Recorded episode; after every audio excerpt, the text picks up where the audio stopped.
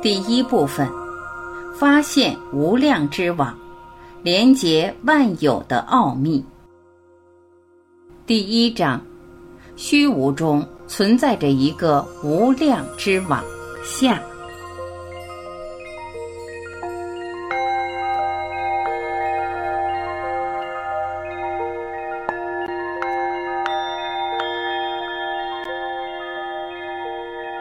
空间中存在着什么？在电影《异次元接触》中，主演阿罗威博士由乔迪·福斯特主演，问他父亲：“我们在宇宙中是孤单的吗？”这个问题在电影的剩余部分不断出现。父亲的答案成为他检验自己生活中一切事物好坏的试金石。当他发现自己在相当脆弱的状况下，例如当他坠入爱河，或者必须相信自己被远距离传输到遥远太空中的经验时，父亲的话就成了指引他的原则。他的回答很简单：如果我们在宇宙中是孤单的，那就太浪费这浩瀚的太空了。同理，如果我们相信，任何两个物体之间的空间是虚无的，那么这个空间看起来也不过是个巨大的浪费罢了。科学家们相信，百分之九十以上的宇宙里的东西不见了，因此整个空间看起来都空荡荡的了。这意味着我们所了解的整个宇宙只有百分之十的空间真正被占据。可你真的以为那百分之十的空间里的东西就是全部了吗？在我们以为的虚无中还存在什么呢？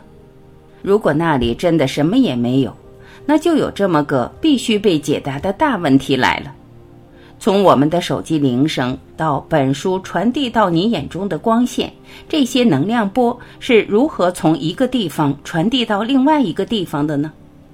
这就如同将一个小石块丢入池塘，水便会把涟漪传递出去一样。必须有某种东西的存在，才能完成把生命的波动从一处传输到另外一处的使命。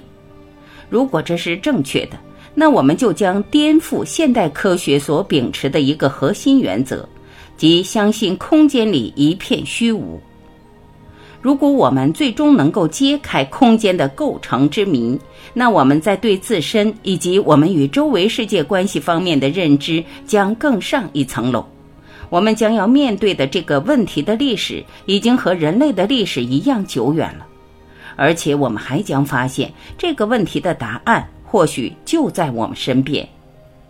从澳大利亚悬崖峭壁上石刻的土著的历史，据信已超过两百年；古埃及的神庙，再到美国西南部的岩石艺术，从中不难发现，我们一直在某种程度上相信。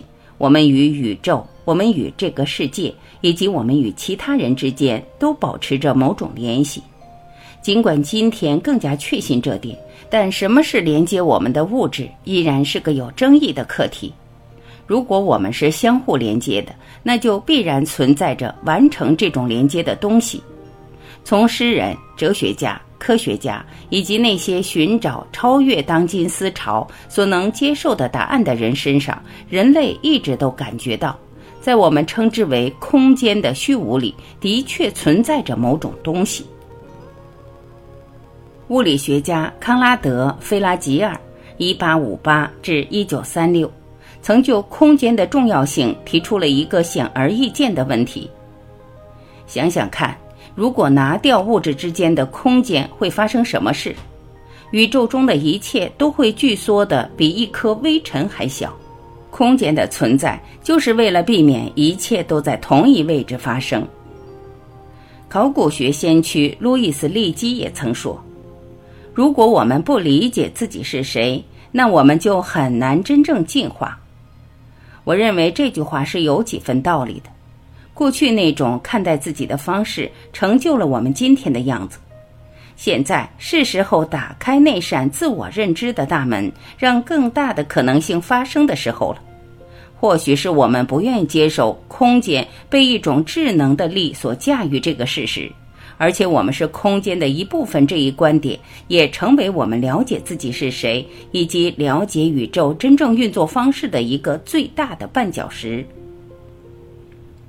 在二十世纪，现代科学或许也发现了虚无的空间中还存在着什么，一个不同于任何其他能量形式的能量场，正如地势之网和牛顿的以太那样，这种能力无时无处不在。并且自时间开启之初就存在。爱因斯坦在一九二八年的一次演讲中说：“根据广义相对论，没有以太的空间是不可想象的。光无法在这样的空间中传播，空间的属性也将不复存在。”马克思·普朗克则认为，这个场的存在意味着智能是物质世界的成因。我们必须假设，在这股力量及我们眼中的物质的背后，存在着一个有意识和智慧的心智。他总结道：“这个心智是所有物质的母体。”爱因斯坦的狮子之尾。不论我们谈论的是遥远的星辰、星系间的太空，还是一个原子能量带之间的微空间，我们通常认为这些空间都是虚无的。当我们说某事是虚无的，我们通常的意思是空无一物，根本不存在。在不了解真相的人眼里，毫无疑问，我们所谓的空间真的看起来很空。那么，它到底有多空呢？当我们真的去思量它，并集中心智去想，生活在一个物质与物质之间满是虚无的世界里会怎么样呢？首先，我们都知道，要在宇宙中找到这样一个地方很难。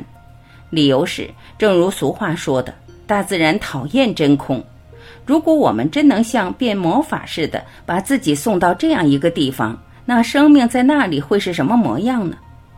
首先，那里肯定是漆黑一片的。如果我们在那里打开手电筒，手电筒的光也会因为没有介质让光波借以传播而难以发出光亮。这正如我们丢一块石头到干涸的池塘，却想看到水面的涟漪那样可笑。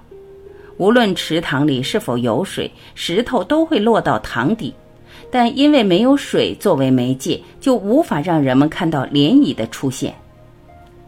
基于同样的理由，我们所假设的地方也将是悄然无声的，因为声音的传播也需要相应的媒介来使之存在。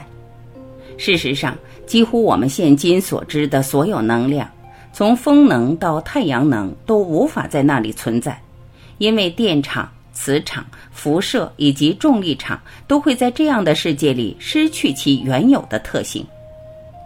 幸好我们不必去推测那样的世界到底会怎样，因为我们身边的空间一点也不空。不论我们怎么称呼它，或是科学和宗教如何界定它，很明显的是，有一个场域存在着，它如同一张大网，连接了被创造的一切，并让我们与伟大世界的至高力量相通。在二十世纪早期，爱因斯坦提到。在我们周围的世界里，肯定存在着一股神秘力量。大自然只向我们展示了其雄狮的尾巴。他暗示说，从我们如此具有优势的宇宙视野里，也看不到有个比我们眼前的现实更宏大的东西存在。爱因斯坦的宇宙观向来既美妙又有说服力。他将宇宙描述为：我毫不怀疑。那确实只是狮子的尾巴，不过它真的庞大到无法一下子完全现身的程度。在之后的文章中，爱因斯坦继续写道：“无论我们是谁，或者我们在宇宙中的角色是什么，我们都从属于一股伟大的力量。人类、植物或宇宙星辰，我们随着一个无形的吹笛手的神秘旋律而翩翩起舞。”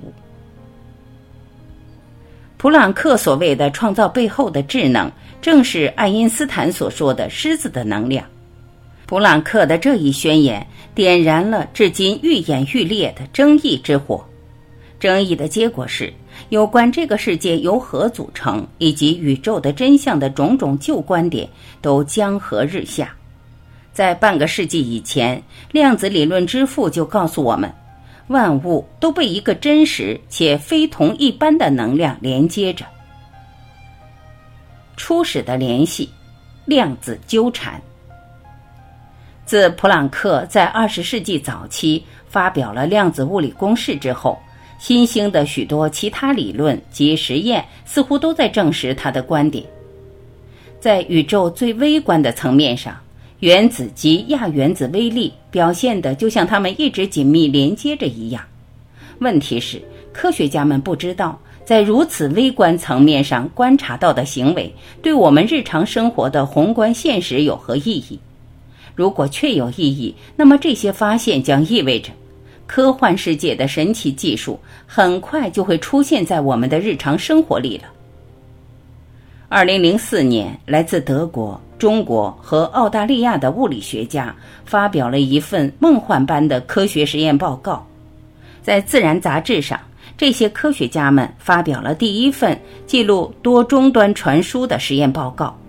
其实验过程是，在同一时间内将一个微粒的量子信息。其能量蓝图发送到不同的终端，换句话说，这个过程就像是发送一份传真文件的同时销毁其原件一样。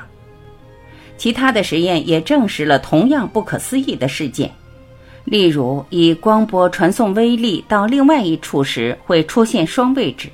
尽管这些实验各有差异，它们却具有一个共同点，那就是它们都暗示着。有一个更大的奥秘的存在。这些实验的成功意味着一个媒介的存在，换句话说，必然有一种介质能够让粒子穿越其中，而这正是我们当今所面临的最大谜题。因为传统物理学声称并无此种媒介的存在。一九九七年，在面向世界四十多个国家的三千四百位记者、学者、科学家。和工程师们的科学杂志里刊登了传统物理学家们都说不可能发生的一个实验结果。实验在瑞士日内瓦大学完成，实验对象是组成我们世界的物质——光之微粒及光子。这个实验结果持续撼动着传统学术知识的根基。其过程具体来讲，就是科学家们将一个光子一分为二。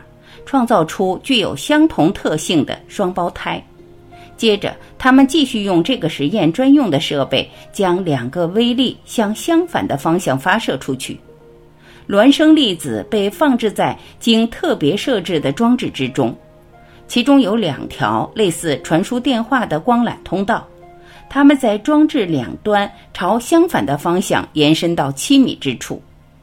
当两个粒子到达各自的目标时，它们之间相距十四米远。在通道的末端，孪生粒子被迫在两个同样的随机路径中选择其中一个。这个实验的有趣之处在于，当孪生粒子不得不选择其中一个路径时，它们总是精确地选择并穿越同一条路径。在每次实验中，孪生粒子的选择都始终一致，从无例外。尽管在传统的认知中，被分离的孪生粒子不会与对方进行沟通，但现在它们却表现得仿佛一直存在着联系。物理学家将这种神秘的联系称之为量子纠缠。这个实验项目的领导人尼古拉斯·吉辛解释说：“令人惊奇的是。”纠缠的光子构成了同一个物质，尽管在地域上孪生光子被迫分离，但只要其中一个发生变化，另外一个光子也会自动产生相同的变化。值得一提的是，在传统物理学当中，没有任何理论可以支撑这一实验结果，可我们却在类似极新的实验中一再看到同样的实验结果。加州大学伯克利分校的雷蒙德·赵博士将日内瓦实验的结果进一步描述为量子力学中最难解的奥秘之一。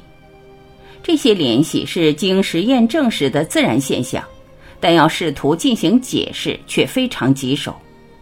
这类实验对我们如此重要，是因为传统的认知让我们相信光子与光子之间无法交流，他们的选择是独立且互不相关的。我们相信，当这个世界中的物质个体彼此分离时，他们就真的从此离开了对方。但光子却向我们展示出了完全不同的结果。在进行1997年的实验以前，爱因斯坦就对此类现象提出了自己独到的见解。他将这类结果发生的可能性称之为“诡异的远距离作用”。现在的科学家们则认为，这类不寻常的实验结果只会发生在量子领域，他们称之为量子怪异性。光子间的连接非常完全，表现的好像是同步发生一样。当我们在光子尺度上发现了这类现象之后，随即也在自然界的其他地方发现了同样的踪影，甚至在跨度长达数光年的星系里也能找到它的踪影。原则上说，孪生微粒不论是相隔几米，还是相距整个宇宙的跨度，结果都不会有差别。吉心如是说。何以见得呢？是什么连接了两个光子或两个星系，以至于当其中一个发生改变的同时，另外一个也能遥相呼应呢？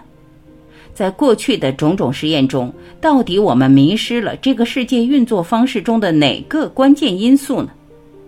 想要回答这个问题，我们首先要了解无量之网从何而来。为此，我们需要后退一步，回溯到西方科学家眼中的创世纪时期，或至少是我们所了解的宇宙的起始。无量之网的缘起。今日的主流科学家们相信，宇宙开始于约一百三十亿。或两百亿年前的一次空前大爆炸，尽管针对爆炸的确切时间以及爆炸的次数还存在着许多相互矛盾的看法，但有一个共识是毋庸置疑的，即宇宙肇始于很久很久以前的一次能量大释放。一九五一年，天文学家弗瑞德·霍伊尔为这一玄秘的爆炸取了个至今沿用的名字。大爆炸。研究人员的计算表明，在大爆炸发生前的一瞬间，宇宙比现在小很多很多。计算机模拟显示，它小到就像一个微小的球。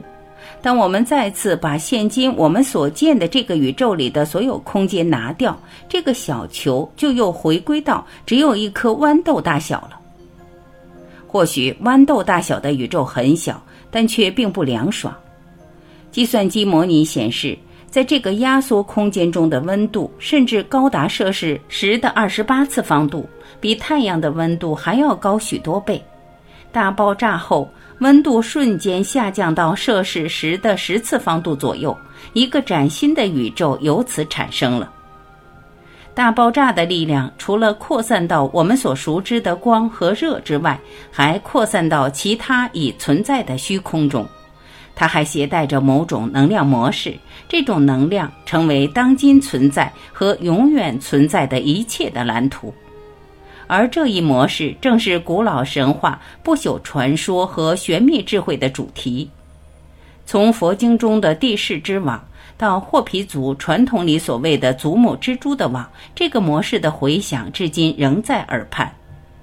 正是这个能量之网不断在宇宙中扩展着，并构成了万事万物，包括我们人类和周遭环境在内的量子本质。这就是将我们的生命与无量之网连接在一起的那股能量。它的本质就像是多维的镜子。我们在情绪和信念中创造的一切，都会以世界的形式再次在我们面前出现。我们如何才能确定宇宙中的一切真的是互相连接的呢？为了回答这一问题，让我们再回来看看大爆炸和日内瓦大学的实验。在这两个截然不同的事件中，存在着微妙的相似性，它们都发生在原本相连的两个事物之间。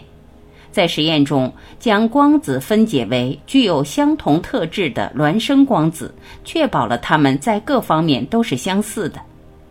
来自大爆炸的光子和微粒一度在实体上是互为一体的，这就是它们相互关联的关键所在。似乎一旦某些物体成为一体，不论以后是否仍在一起，它们都将永远相连。关键四。一旦某些物体成为一体，不论以后是否保持一体，它们都将永远相连。就某个极其重要而又常被忽视的理由而言，这个关键正是我们讨论的重点所在。今天的宇宙在我们看来如此巨大，最遥远的恒星的光芒需要几十亿年的时间才能抵达我们的眼睛。然而，在此之前，这一切都被压缩到很小的一个空间中，在那不可思议的压缩状态中，万事万物都一体相连。大爆炸的能量引发了这个宇宙的扩张，物质的威力开始被越来越大的空间分离开来。实验表明，无论两物之间的距离相隔多远，若是成为一体，则永远相连。若相连的威力存在纠缠的状态。基于同样的理由，我们也应相信，这同样存在于大爆炸所形成的宇宙中的一切事物之中。就理论上而言，这个形成于一百三十亿或两百亿年前的仅有豌豆大小的宇宙中的一切，至今依然保持着彼此间的联系，而连接万物的能量，就是普朗克所描述的那个一切事物的母体。今天，现代的科学家对普朗克所说的母体有了更新的认识，认为它是自大爆炸以来无处不在并永恒存在的一种能量形式。这个能量场的存在包含了三大原则，它们能左右我们的生活、行为和信念，甚至是我们每日的生活感受。不可否认，这些想法与很多现行的科学与灵性观念相冲突。尽管如此，这些原则也同样用充满力量和肯定生命的方式，为我们认识世界和过好生活开启了大门。第一条原则是：因为万事万物都存在于无量之网内，所有一切都是互相关联的。如果真是这样，那我们在人生的某个领域所做的事，就会影响到其他各领域。第二条原则是。无量之网是全息的，这意味着场域内的任何一部分都包含着整个场域的信息。由于意识本身被认为是具有全息性的，例如，这意味着我们在卧室里所做的祷告就已经在我们所爱的对象和我们投射意向的地方发生了效力。换句话说，我们无需将自己的祈祷传送到其他地方，因为它们已然存在于所有地方。第三条原则是：过去、现在和未来紧密相连，无量之网成了时间的容器，为我们当前的选择和未来的体验提供了具有持续性的可能。不论我们怎么称呼它，也不管科学和宗教如何定义它。很清楚的一点是，确实有个东西存在在那儿，一种力量、场域存在，或是一张巨大的网，把我们每个人、整个世界和一种更高的力量连接在一起。如果我们真能把握这三大原则所告诉我们的信息，我们与他人、与宇宙、与自己，就每时每刻都在这种连接之中。那么，我们生活中的每件事都能拥有全新的意义了，我们也就成了那些未见和未知力量的参与者，而非受害者。只有到了这样的思想境地，才是我们真正拥有力量的开始。